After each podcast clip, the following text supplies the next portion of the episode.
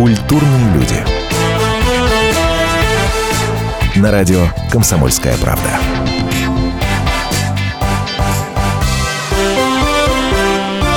Это радио «Комсомольская правда». У нас в гостях Павел Бардин, режиссер, человек, который взорвал нынешнее э, пространство летнее, летнего эфира, как, так как сейчас на сайте Первого канала показывают фильм «Салам, Москва», очень обсуждаемый, очень спорный во многом.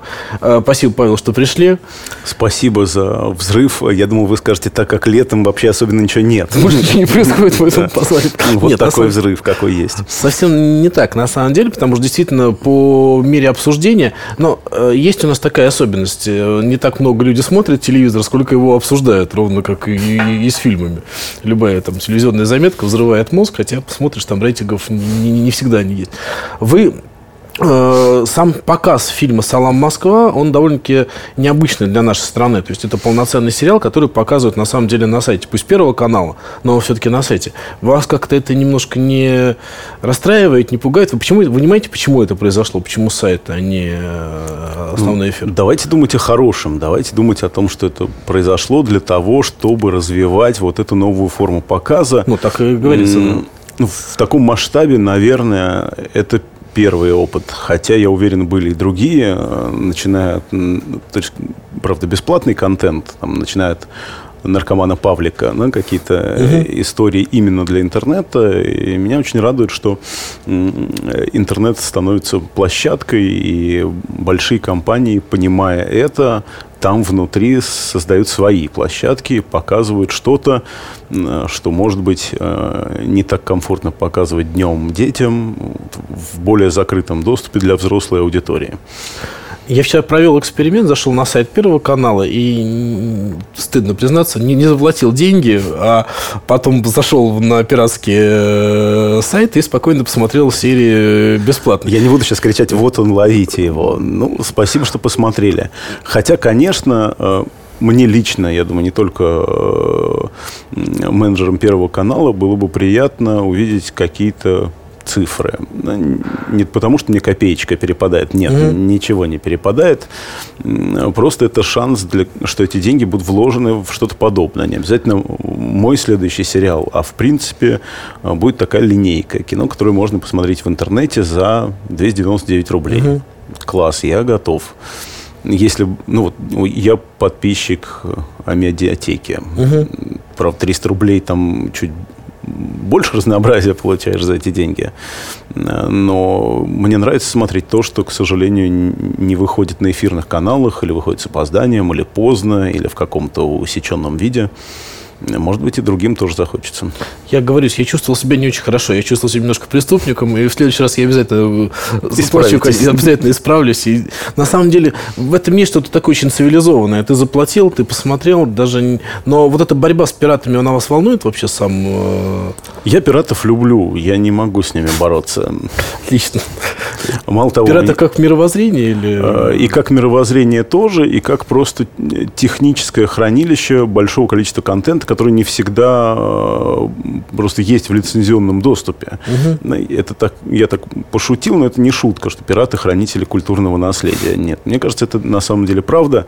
Я бережно храню. Мне в Махачкале подарили диск с подписью от э, дагестанских видеопиратов, диск Гопстопа. Они говорят, мы на тебе немножечко заработали, спасибо, вы у нас в какой-то момент были вторым номером после не помню, что было у Гая Ричи тогда. Ну, что-то хорошее наверняка. Ну, у Гая Ричи, что у него может быть в конечном итоге? Да, и это, это хороший подарок, это было приятно. Я не попытался получить комиссионные. Нет, я не готов бороться с пиратами. Вы слушаете запись программы. Просто неожиданный взгляд на, на, на пиратство. Я вообще за разнообразие. Мало того, мне кажется, понятно, как можно работать с этим пиратством. Надо самим становиться немножко пиратами. У пиратов хуже качество обычно. То есть брать тем, что у тебя безупречное качество показа. Сейчас у многих приборы позволяют э, потянуть качество, я думаю, выше, чем на сайте. Конечно, не то, что вот совсем в оригинале, но близкое к тому. Ну, угу. Dolby 5.1, действительно HD 2K и так далее, и так далее. То, что пиратам как бы и не нужно даже заморачиваться, и трафик такой им это проблема. Дергается, что-то там еле слышно, ну и ладно. И пираты разогревают, э, то есть они создают тоже какой-то информационный, в том числе, шум, и часть этой аудитории потом, вот как вы, может быть, когда-нибудь заплатят. Мне кажется, это нормально, да, нормальная практика. Вообще информация стремится к тому, чтобы быть свободной. Поэтому рано или поздно и этот контент станет бесплатным, но и тут есть модели коммерческие, как можно это все монетизировать. Я небольшой знаток, но понимаю, что за открутку рекламы хозяева этого контента ну, тоже получают копеечку, деньги. Да, это пока маленькие копеечки, но я думаю, случай с Машей и Медведями должен всех сильно вдохновить. Да, хороший, хороший пример. А, возвращаясь, ну, собственно, и начиная, наверное, э, хочется поговорить о фильме «Салам, Москва». Я знаю, что вы москвич. Э, я тоже. И для меня всегда произношение «Москва», вот написание с «а», ну, или «Москва», когда вот сейчас любят, оно режет. Вот МСК, Москва, какое-то вот ощущение такого вот... Э, э, ну, нет, нет такого. Меня не режет, может быть, именно потому, что я москвич. Ага. И, ну, это как ее нига. Если ты черный, то это, в общем, нормально к другому черному так обращаться обратиться. Нет, между, опять же, в своем это да. Это С другой стороны, я не считаю себя москвичом. Ну, как не хочется определяться. Москвич, режиссер, mm-hmm. там, женат. Это, хотя это самое важное. А, хочется через другое определяться, через поступки, через отношение к людям. Неважно, женат ты или нет, важно, любишь ты свою жену или так себе. Поэтому в этом смысле я космополит. Мне нравится слово, потому что там космос и полис, космический город какой-то всемирный, мечта утопия в хорошем смысле. Мы прервемся буквально на несколько минут. Это «Комсомольская правда». У нас в гостях Павел Бардин. Меня зовут Павел Садков. Культурные люди. На радио «Комсомольская правда». Его ждут всю неделю. На него строят планы. Его наступлению радуются. Утро выходного дня – на радио «Комсомольская правда». Итоги недели и оперативные новости в прямом эфире. Включайте нас по выходным с 8 утра по московскому времени.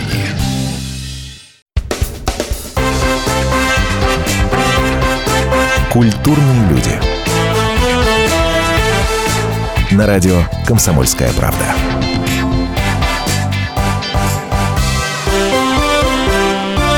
Радио «Комсомольская правда». Мы возвращаемся. У нас в гостях Павел Бардин, режиссер, э, режиссер фирмы «Салам Москва» в том числе, который сейчас показывает на сайте Первого канала. Мы говорим и о фильме, и о том, что, э, наверное, побудило вас его снять. Потому что э, понятно, что проблем много, но желание во все это лезть, оно тоже должно, наверное, было откуда-то появиться у вас я просто живу здесь и дышу одним воздухом с вами, с теми героями, которые появляются там в кадре. И поэтому, когда я увидел так подобную фактуру в предложенном сценарии, э, я за это зацепился сразу. Э, мне это было интересно, особенно я когда увидел, что главный герой назван дагестанцем, я понял, что надо копать глубже, так как я знал, что Дагестан очень большой, надо выбрать ему на самом деле этническую национальную идентичность, э, чтобы его еще там разрывало, поэтому угу. он сделался наполовину аварцем, наполовину даргинцем. И э, как-то засветила сразу командировка в Дагестан, э, на что удалось уговорить э, Дениса Евстигнеева. И, в общем, это, это наоборот, очень сразу поманило. То есть там в сценарии было немного по-другому в пилотной серии. Но, опять же, все с готовностью согласились переделать, в том числе и э, Маша Сапрыкина, которая главный автор, мы угу. вдвоем. Э, все приняли новые правила игры и пошли по другому направлению. Как мне кажется, менее шаблонному, более актуальному. Я очень завидую людям, которые лишены ксенофобии. Вот мы недавно сидели с друзьями, обсуждали, ну, все вроде интеллигентные люди, там, так а или есть иначе. Есть такие. И я понимаю, что среди нас нет, что у каждого есть какое-то чувство, даже как бы мы ни говорили, что бы мы ни делали, да, в каждом что-то сидит ксенофобское обязательно, никуда не денешься. Так, мне кажется, и нет таких людей, лишенных ксенофобии. Это все через преодоление, через опыт сотрудничества. Только рождается понимание другого, а естественная реакция, защитная. Поэтому я просто не вижу оправдания каким-то низменным поступкам mm-hmm. и э, грязным оскорблениям, которые конкретного человека оскорбляют по принципу ну, принадлежности какой-то группе. Ну, это неправильно. А то, что это в каждом есть, но ну, если это понять, понять, что это иррационально, и побороться с этим умом, я завидую тем людям, которые, а может и не завидую, которые любят жертвенно, и они, в принципе, не способны действительно не то что на ксенофобию, а у них любви в жизни намного больше, чем э, ненависти. Но они, наверное, счастливы по-своему, но они страдают от отсутствия внимания к себе. То есть не всегда отдача отдача равноценна. Вот я в этом смысле обычный человек, эгоист, и хочется, конечно, себе, я, любите меня, а не только я вам, вы. Э, вот, может быть, через кино получается как раз немножко больше вам, чем мне, мне, мне. Мы начали говорить о том, что были ситкомы, посвященные этой теме межнациональных отношений. Э, я понял, что, наверное, главный фильм для меня в наш, ну, кроме «Брата», да, который такой абсолютно ксенофобский на самом деле. Э, ну, есть так, там неприятные там, для меня, да, говоря, такие, моменты. очень такие прям. И есть «Шерли Мырли», где эта тема сделана, вскрыта совершенно по-другому, совершенно в другом каком-то понимании. А, я читал отклики, да, на «Салам Москва» и понимал, что отклики чаще всего э, вызываются, ну, люди обижаются, причем неважно, кто они, там, э, чеченцы обижаются, русские обижаются, говорят, как же так, мы же не такие, вот, то есть, в любом случае, очень личностное восприятие, ну, как вот про, про бревно, да, такая история в глазу, что в любом случае что-то видит про себя, а про чужих, ну, не обращайте. Тут, э, тут смешная история, так как это зеркало, то бревно видит как раз, смотри, смотрите, у меня в глазу бревно, как они могли. Да, да, кстати. У меня соринка, да и то я ее вытащил давно. Нет, ребята, бревно у всех. Вот. Ну, нормального такого калибра, мне так кажется. Ну, и фильм про то, что а, абсолютно хороших людей, в общем, нет. Есть у каждого свои слабости, свои социальные связи, которые никуда не денешь, а, свои травмы. И вопрос, как дальше с этим жить. И каждый делает выбор. И этих выборов, их, а, он не один раз и навсегда, их много, потому что возникают ситуации. А в жанре криминальной драмы они возникают быстро, ну, часто да, там, и там довольно сложные. Вот это пом- помогает уплотнить события до того уровня, чтобы они стали интересны зрителю, который э, не очень любит размышлять во время кино, любит больше экшена, больше действия и еще немножечко поражать. А... Но я не против, я тоже такой. Вы слушаете запись программы. А вот это, э, ну, понятно, что когда снимаешь подобного рода фильм, наверное, я предполагаю, не режиссер, но у меня есть такое предположение, очень сложно удержаться какого-то гротеска, что-то там увеличить какое-то э, качество. Ну, там, если русский охранник, то он обязательно должен, если он пьяный, то он совсем уж какой-то прям пьяный-пьяный. Там, если чеченец, то он совсем какой-то черный-черный. Ну, что-то такое знаете, в этом. Если показывать то, что в жизни, все скажут, а вот этого не может быть никогда. Ну, там, условно говоря, я вчера пошел в какое-то э, поле сорняков э, около заброшенного ручья в Москве. Нормально абсолютно. Это тоже нормальная ситуация. Нарвать каких-то репейников э, жене. Праздничный Пора заканчивать интервью. Нет, даже, это еще не все. Никого нет. Вдруг появляется очень опрятно одетый немолодой человек Э, и говорит, здравствуйте. Я говорю, здравствуйте. И он говорит, вы знаете, я очень уважаю э, русскую интеллигенцию. И вот, вы знаете, не смотрите на то, что по телевизору. И я не смотрю на то, что по телевизору. Я очень уважаю русскую интеллигенцию. И у нас, вы знаете, вот есть... это говорит, да? Просто ни вот... чего, просто чистое поле здорово, сорняков. Здорово. Где-то там э, 40-этажные новостройки. Э, и вот человек сходу выдает такую речь. Я говорю, спасибо большое, я знаю, я был в Ереване, видел много замечательных людей. У вас тоже по телевизору не всегда показывают э, лучших, замечательно гостеприимная страна Армения, Барев, Цавутанем. Он говорит, запомните, я очень уважаю русскую интеллигенцию. И пошел в поля. Нормально. Может быть такое в кино? Мне кажется, нет. Скажет, это да, ситком, трэш, как, или философская притча. Что за жанр, не ясно. Да, откуда возник этот человек, что у него за мотивация была, по какой задаче он э, работал, к чему этот, ну, к кому он обращался на самом деле. Совершенно не ясно. Ну и что там я э, делал с этим веником репейников, тоже, понятно, не очень. Ну вот, э, вот это жизнь. А в кино, мне кажется, где-то, конечно, чуть более выпукло, где-то чуть более при, приглажено, где-то чуть поднаврали, потому что, ну, если так по-честному, там очень замкнутое пространство. Uh-huh. Там один рынок, один отдел, какой-то ограниченный набор полицейских, которые появляются из серии в серию, потому что они принадлежат к этому единственному отделу. Но э, эта условность, мне кажется, она не мешает. Она она сознательная, и в ней тоже есть какая-то мысль. В общем, э, кино – это игра. Если принять эти правила, то можно в этом найти даже удовольствие, расшифровывая, а в чем они и почему здесь так, а здесь сяк. Если изначально раздражаться даже на художественный в кавычках прием, э, ну тогда смотреть, конечно, невозможно. Ну да. Если люди раздражаются от сопереживания, что как же так, почему же наш повел себя не как мужчина, угу. мне кажется, это наши зрители. Пусть дальше раздражается, может, дальше поведет себя больше, более мужественный герой. Или, наоборот, э, охранник станет меньше пить. Это же длинный сюжет. А вот сама проблема, она решаемая, потому что, ну, как бы ясно, что есть, а с одной стороны, глобализация, с другой стороны, желание сохранить какие-то национальные, может быть, семейные вещи, корни там какие-то. И это в любом случае движение в две стороны, которые, ну, чтобы мы не говорили, оно ну, в разные стороны э, разрывает человечество, так по-хорошему. Проблема-то, она, по-моему, вообще нерешаема. Вы знаете, я не вижу э, в глобализации угрозы традиционным ценностям. Э, кто-то хочет ассимилироваться и стать каким-то новым человеком, веганом, принадлежащим к культуре трансгуманизма, не знаю. А кто-то держится за корни сознательно и живет общиной, и чтит, и люди приходят, дети уходят в большой мир, иногда возвращаются, иногда нет, но приходят какие-то новые люди, которые устали, наоборот, от вот этого глобального существования, потока информации, они хотят корням. И мне кажется, чем больше разнообразия, тем больше возможности найти диалог.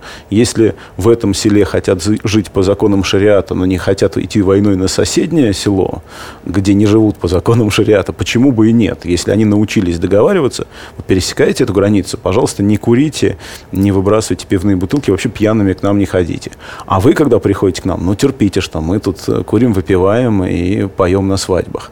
И вот мне кажется, только в таком режиме взаимоуважения ну, это и реально взаимоуважение? Мне кажется, абсолютно угу. да. Во-первых, я вижу это в Дагестане. Угу. Там война э, не идет, там больше мира гораздо. Там есть, конечно, и война фоном, но она отчасти искусственная, отчасти она видится больше отсюда войной. Угу. Я не могу сказать, что в абсолютной безопасности себя там чувствовал. Конечно, блокпосты, э, люди с оружием, э, но нет, это не война всех э, со всеми. Там все-таки уживаются очень много разных людей, и они уважают друг друга и стараются не заступать на другую территорию.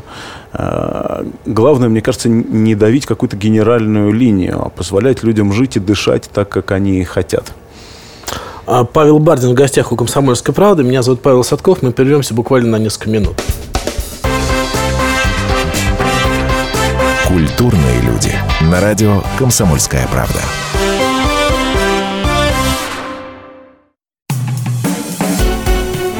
Всем привет, это Леся Рябцева. Слушайте мой новый проект «Маракоборец». Это новая программа про культурные ценности, про человеческие ценности и про политику. Буду вместе с вами пытаться разобраться, где между ними грань. Программу Леси Рябцевой «Мракоборец» слушайте каждый четверг в 9 вечера по московскому времени.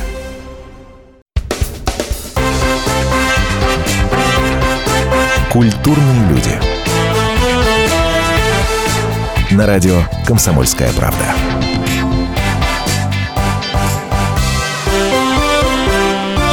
Радио «Комсомольская правда». У нас в гостях Павел Бардин, а, режиссер и автор сценария, один из авторов сценария а, фильма «Салам, Москва», который почему-то принято называть скандальным, хотя он... Вы, кстати, считаете его скандальным? Нет, мне вообще не нравится такое определение. Ну, то есть, если кто-то скандалит по этому поводу, ну, ради бога, но сам фильм не, не является скандалом. Фильм является фильмом там есть герои. Часть из них действительно скандальная, часть совсем нет. Вот вы сказали про разное восприятие одного и того же, одной и той же жизни из разных точек, да, то понятно, что в Москве мы немножко по-другому воспринимаем Дагестан и наоборот. И приезжая в Москву, вы уже встаете на эту точку зрения или вы, у вас сохраняется какое-то понимание, что там на самом деле происходит? И есть ли вообще это понимание? Я, когда конструирую истории вместе еще с командой, естественно, стараюсь все-таки приподняться над взглядом себя как угу. Субъекта. Поэтому дополняются подробности, но взгляд не меняется. Хочется смотреть сразу и оттуда, и оттуда играть за всех персонажей. И для этого в том числе нужна большая команда, потому что я, как только увидел текст пилота, понял, что то, что происходит в Дагестане, обязательно нам должна помочь написать Алиса Ганиева, например. Угу. Потому что я незадолго до этого прочел, вот буквально той осенью, по-моему, «Салам тебе, Талгат». И это был взгляд оттуда, но по-человечески он абсолютно совпадал с моим. Это тот русский язык, от которого я получаю удовольствие физиологическое логическое при чтении. Поэтому я знаю, что у нас ориентиры, скорее всего, одни. Нам не надо заново сопоставлять. Там дважды два, четыре или не четыре. Поэтому нет, никакого взгляда мне, у меня не менялось. Очень много появилось всяких интересных мелочей, подробностей, которых я бы, конечно, никогда не узнал без этого проекта и без тех людей, которые помогали работать. И работали вместе, их вклад трудно, естественно, переоценить, как это говорится. Ну, понятно, что мы все полны стереотипов каких-то. Наверняка они у вас тоже были перед работой. От каких-то удалось избавиться в процессе работы? Так как я стараюсь э, воспитывать в себе критическое мышление, то любой стереотип пытаюсь подвергнуть критическому анализу. Вот сейчас э, ну, не вспомню такого, чтобы было что-то, вот какой-то шаблон был, и вот я его для себя прям скрыл. Были какие-то удивительные совершенно открытия, и человеческие, и пейзажи фантастические, и особенности национальной кухни, и просто сотрудничество с людьми э, такое настоящее, когда вы обмениваетесь, да, и вместе делаете что-то, что вам нравится. Вот разрушение шаблонов не вспомню. Простите. Нет, понятно, конечно, это тоже такая ну, вещь э, в голове. Я помню, что я был в Дагестане очень давно, лет 15 назад, причем на футболе, как футбольный журналист. Я помню, пока я шел от гостиницы до стадиона, меня трижды позвали на свадьбу. Вот просто я пошел до стадиона, меня три раза позвали на свадьбу. Но как только я попытался фотографировать э, э, милиционеры, которые кого-то там то ли дрались, то ли там пытались куда-то прорваться, тут же человек 10 подбежал, говорит, все, ни в коем случае. Даже, вот, даже не думаешь, ты что-то здесь снимешь. Просто нельзя. Я к чему? Восточные люди очень обидчивы, по моему ощущению. И на любую художественную работу они чаще всего все-таки обижаются. Вот вы не боитесь, что вас, э, в частности, в Дагестане, этот фильм воспримут как э, какую-то обидную штуку? Мне кажется, все люди очень обидчивы, когда это касается изображения их лица. Многие воспринимают республику, свое село, свой город как собственное лицо. Был один, ну, даже нельзя сказать, конфликт, а один э, случай на площадке, Э, скорее смешной, чем э, трагический, когда попытались немножко прибрать мусор, который мы, наоборот, бережно сохраняли, аутентичный, не набросанный нами. И, естественно, мы воспротивились. Художники, операторы, я и постановщики. Они говорят, ну как же так, это же наше село, как оно будет выглядеть э, в глазах людей. Ну, а как оно сейчас выглядит в глазах людей? Давайте мы сейчас снимем. Это 2012 год, там написан титр будет в кино. А когда люди приедут в село, когда фильм уже выйдет в 2013, 2014, 2016, вот, например, они не увидят этого мусора, потому что вы можете убрать его сразу же, как только съемочная группа уедет. Извините, если вам это показалось обидным и хамством, но это ваш мусор, это не наш мусор. Мы стараемся вести себя чисто, порядочно. И люди, которые будут в нашем кино, там будет очень много достойных персонажей. Вообще мы за вас, за то, чтобы люди увидели вас другими. Но не надо искажать ту правду, которую мы хотим показать. Потому что про русских мы говорим жестко. Вот у нас герой главный пьяница, действует очень жестко, какими-то античеловеческими методами работает периодически, нарушает закон, вообще ведет себя как говнюк. А вы такие будете чистые и красивые, никто тогда не поверит в это. Все будут думать по-прежнему, что Дагестан это вот такая свадьба на Тверской с выстрелами из оружия в воздух. Вы так хотите? Вы слушаете запись программы. Ну вот когда разговор идет, получается объяснить. А, опять же, у вас не отняли э, мобильный, вас не побили. Нет, нет, нет. Сказали, очень вежливо сказали, не надо. А, и э, мне кажется, если дальше продолжать диалог, можно до чего-то договориться. Поэтому у нас э, очень много людей в кино переснималось. Мы всем старались объяснить, про что, как, зачем. Вы очень много разговаривали во время съемок, я понимаю, да? Наверное, вот эти объяснения занимали. Как раз это очень такая комфортная форма социализации, потому что понятно, про что говорить, зачем, э, и сразу понятно, кто, кому интересно, кому нет. И кто-то даже за кадром помогал так, э, ну, это фантастика просто. Там один человек на моряк руки стер в кровь, э, он на веслах сидел на лодке в кадре. Угу. Роль без, без слов. Ну, хороший человек, плохой, совершенно не ясно. Он моряк. Но он просто хотел нам помочь. По закону гостеприимства, по закону кино. Я не знаю, по какому по-другому. И это было очень здорово. Те люди, которые посмотрели э, уже из знакомых, э, обретенных в Дагестане, насколько я понимаю, не обиделись. Идея была рассказана заранее, формат был заранее понятен. Кто-то сыграл неоднозначные роли и тоже знал об этом, и тоже сознательно на это пошел.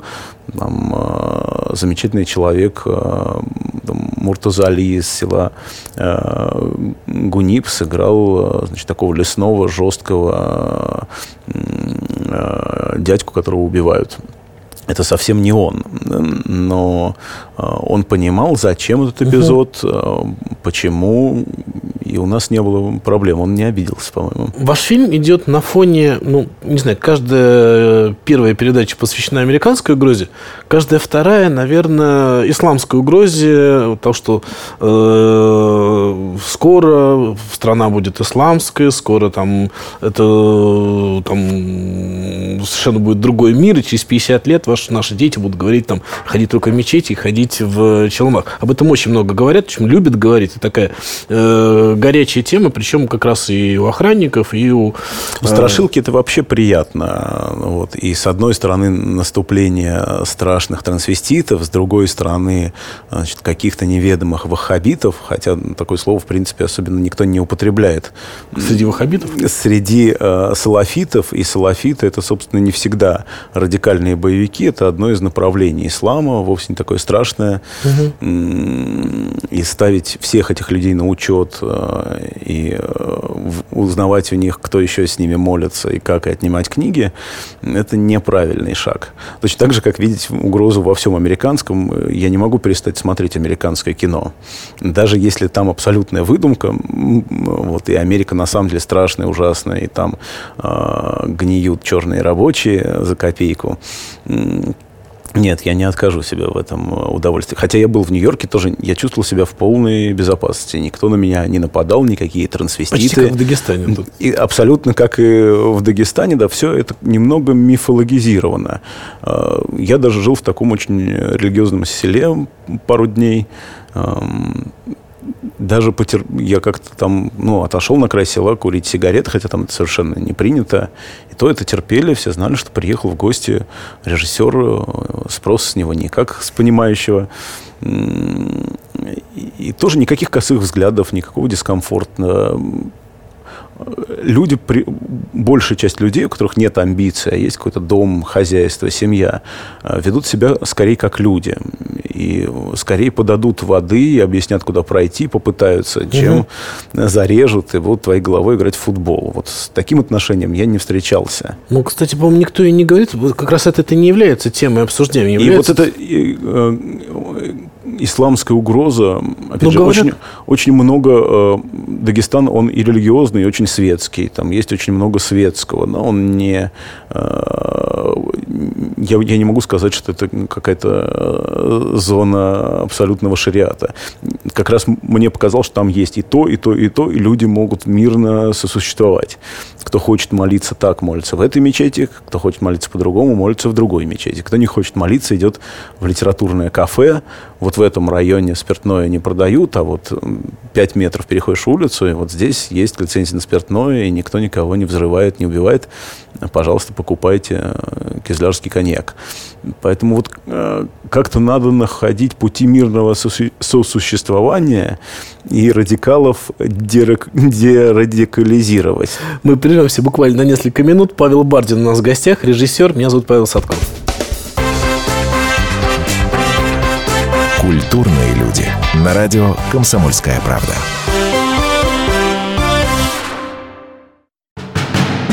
Мы живем в горячее время. Войны, падение режимов, исчезновение стран. Предсказать заранее такое невозможно. Но увидеть, как на наших глазах меняется мир, реально. Путевые заметки нашего спецкора Дарьи Асламовой. Программу «Горячие точки». Слушайте по средам в 20.05 на радио «Комсомольская правда».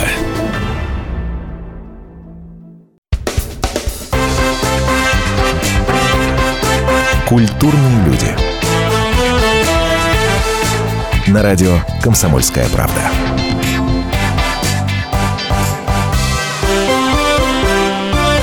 Радио «Комсомольская правда». У нас в гостях Павел Бардин, э, режиссер фильма э, «Салам, Москва». И не только этого фильма, он действительно замечательный режиссер. Павел, но как вы считаете, проблема э, межнациональная, ну, она у нас стоит острее, чем в той же Европе? Или это примерно весь, во всех странах на одном уровне? Мне кажется, у нас сейчас эта проблема немножко задавлена, ее, может быть, нет в медийной повестке, какие-то всплески случаются. М, То у нас мигранты во всем виноваты, они враги срочно, их надо всех выгнать, причем а, то грузины попадают под замес, то таджики, и это м, со стороны вот, обывателя, видите, достаточно странно. Вот как вдруг такая странная, ну, не- нелепая выборка. И опять же, и потом все затихает. А в этот момент не враги, что ли? В этот момент они... Я думаю, если покопаться в таком э, типичном ксенофобии, и- и- хотя бывают евреи ксенофобы, безусловно. Ну да, если он же- не еврей, то рано или поздно каким-то образом всплывет что-нибудь типа протоколов э, сионских Да-да-да-да-да, мудрецов. А, но бог с ним. В общем, э, этот ситуативный поиск врага, мне кажется, он ничего хорошего не дает. Вообще эксплуатация ненависти в пропаганде. Рано или поздно это выйдет наружу. Не сегодня, завтра. Дети этих мигрантов, которых сейчас обманывают, платят им какие-то не те э, копейки, половину кладут в карман, э, используют рабский труд. Рано или поздно окажется, что это неэффективно, и тогда экономике конец. Или рабы взбунтуются каким-то образом, что тоже плохо. А Что, мне кажется, происходит там, в Берлине, в Париже. Э, Люди, осознавая свое рабское положение, бунтуют, но в цивилизованной форме, благо общество и государство предоставляет такие им возможности, и это э, происходит в виде акционизма, э, уличного арта какого-то, в принципе, искусства, кино. И если вспомнить там, французское и немецкое кино, а, американское кино, британское кино последних там, пары десятков лет, его сложно себе представить без понаехавших актеров, режиссеров. И это, это общее место. Это и «Канские пальмовые ветви», и «Оскары», и те а, самые сериалы, которые мы смотрим по подписке или у пиратов. Потому, мне кажется, путь есть. Он сложный, он не безупречный, он э, опасный. Ну, от терроризма, наверное, никуда не деться. Но э, я не могу выступать за войну. Я всегда буду выступать за мир. Тем не менее, то, что происходит в Европе, огромное количество беженцев, то, что сейчас происходит э, ну, в той же Греции, там, в странах соседних с Грецией, э, в Италии, в Испании. э, понятно, что Европа вдруг приняла неожиданно некий вызов, сказав, что да, мы можем принять этих людей, людей, их ассимилировать и жить дальше уже вместе с ними. Но порой действительно создается впечатление, что это не совсем возможно. Мне кажется, это возможно, потому что люди все-таки, большая часть стремящихся в Европу, они принимают европейские ценности внутренне, даже если там образуют гетто и не хотят ассимилироваться. Они хотят жить лучше. Что такое жить лучше? Это жить в цивилизации, иметь гарантии безопасности, свободы, качественное здравоохранение, свежую пищу, воду, горячую, холодную и так до бесконечности. Они уже приняли эти ценности. А, история Рима, наверное, говорит о том, что надо поделиться, и рабов надо отпустить, потому что если этого не сделать, рано или поздно варвары тебя захватят, и эти ценности просто присвоят военным путем. Ну, этот вызов уже есть. То есть это э, не проблема, это скорее э, поиск действительно решения. Да? То есть эту проблему нельзя взять и зачеркнуть. Э, сталинскими методами не получится. И что происходит в Москве? Многие диаспоры насчитывают уже сотни тысяч членов. То есть наш... Миллионы а некоторые миллионы. Ну, и статистика тут очень плавает. Тоже очень согласен. Если сейчас собрать людей этих на стадионах и что их выселить, расстрелять, я не могу себе этого представить.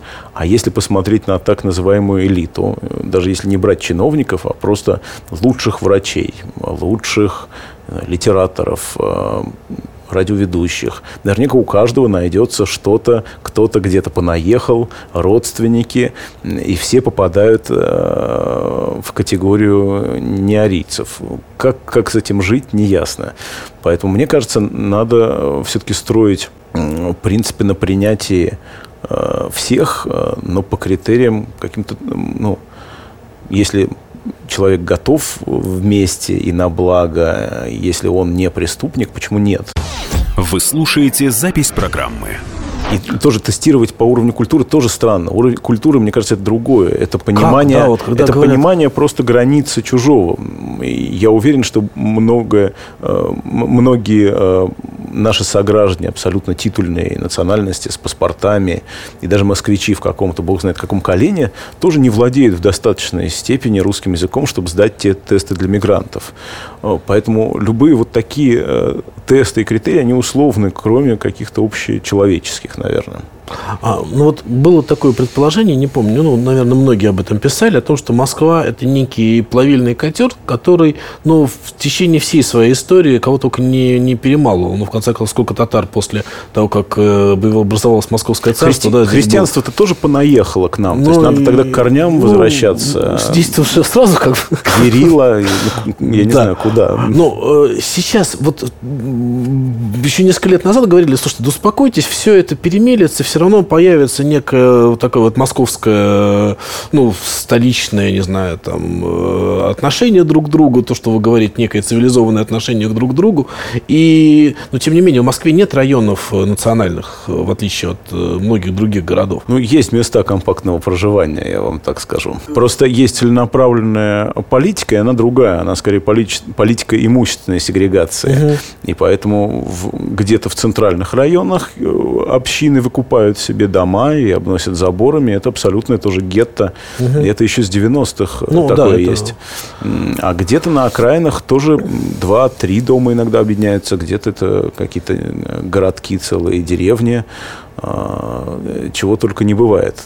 В Москве есть культура, еще осталась невытравленная культура деревни. Москва большая деревня, это очень хорошо. Есть полисаднички тайные, по-прежнему не снесенные, еще не, не убитые.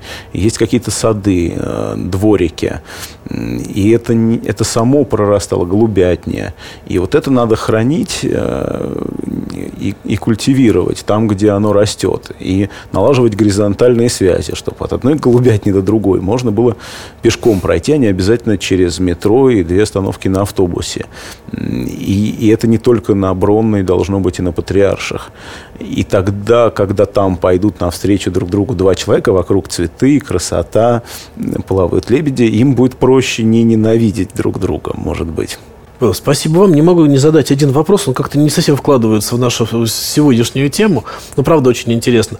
А, Иван Урган, который сыграл в вашем фильме «Трое Снежинка», он этот фильм поминает, э, по-моему, раз в месяц в какой-нибудь своей программе.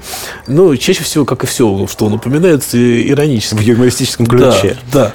Как вы относитесь к этой работе и к, к этой работе Ивана? Во своей работе, работе а, Ивана. С Иваном мне было работать очень комфортно, и я рад нашему знакомству. И, собственно, я недавно как раз вспоминал цепочку событий. Все началось с Ивана поскольку э, он в какой-то момент позвонил мне и сказал, а ты не хочешь снять э, чего-нибудь для первого? Угу.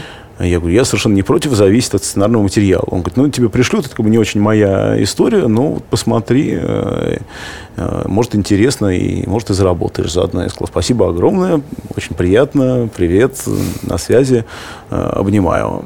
И действительно позвонили, предложили побег. С побегом не сложилось, я попросил нагло очень еще одну смену на съемку серии, ну, чисто технически, там бюджет не позволял этого. Угу. И потом вот предложили э, пилот э, Москва-город Грозный, который потом стал Салам Москва. Так что все началось с Ивана. Э, благодаря как раз его чувству юмора я дотянул до середины этого кино. А потом случилось то, что случилось. Не, со всеми, не все продюсеры умеют до конца выдерживать некоторые договоренности, ну и э, я отвечаю им зачастую тем же. Претензий у меня сейчас нет э, никаких. Остался интереснейший опыт работы, и актеры были замечательные. Незабываемое сотрудничество с Игорем Семеновичем Клебановым, потому что это прежде всего персонаж и легендарный. Кто не успел с ним поработать, э, это, конечно, тот опыт в кино, который, мне кажется, э, надо обязательно пройти. Спасибо. У нас в гостях был Павел Базин. Павел, хочется пожелать вам всяческих успехов, потому что взвешенный, спокойный, умный человек, э, снимающий кино, это очень здорово. Я рад, что мне удалось изобразить такого персонажа. Спасибо вам за комфортные вопросы и за внимание к нашему фильму. Спасибо, очень приятно. Культурные люди. На радио «Комсомольская правда». И сошлись они в чистом поле, и начали они биться. Каждый за свою правду. И не было в той битве ни правых, ни виноватых. Звон стали, крики поверженных. Самый беспощадный проект радио «Комсомольская правда». Радио «Рубка». Столкновение взглядов, убеждений и принципов. У гостей в студии всегда полярные мнения. Слушатели участвуют и голосуют. Нам есть о чем поспорить. Остро, жестко, жестоко. Программу «Радио. Рубка» слушайте на радио «Комсомольская правда». Каждую среду в 18.05 по московскому времени.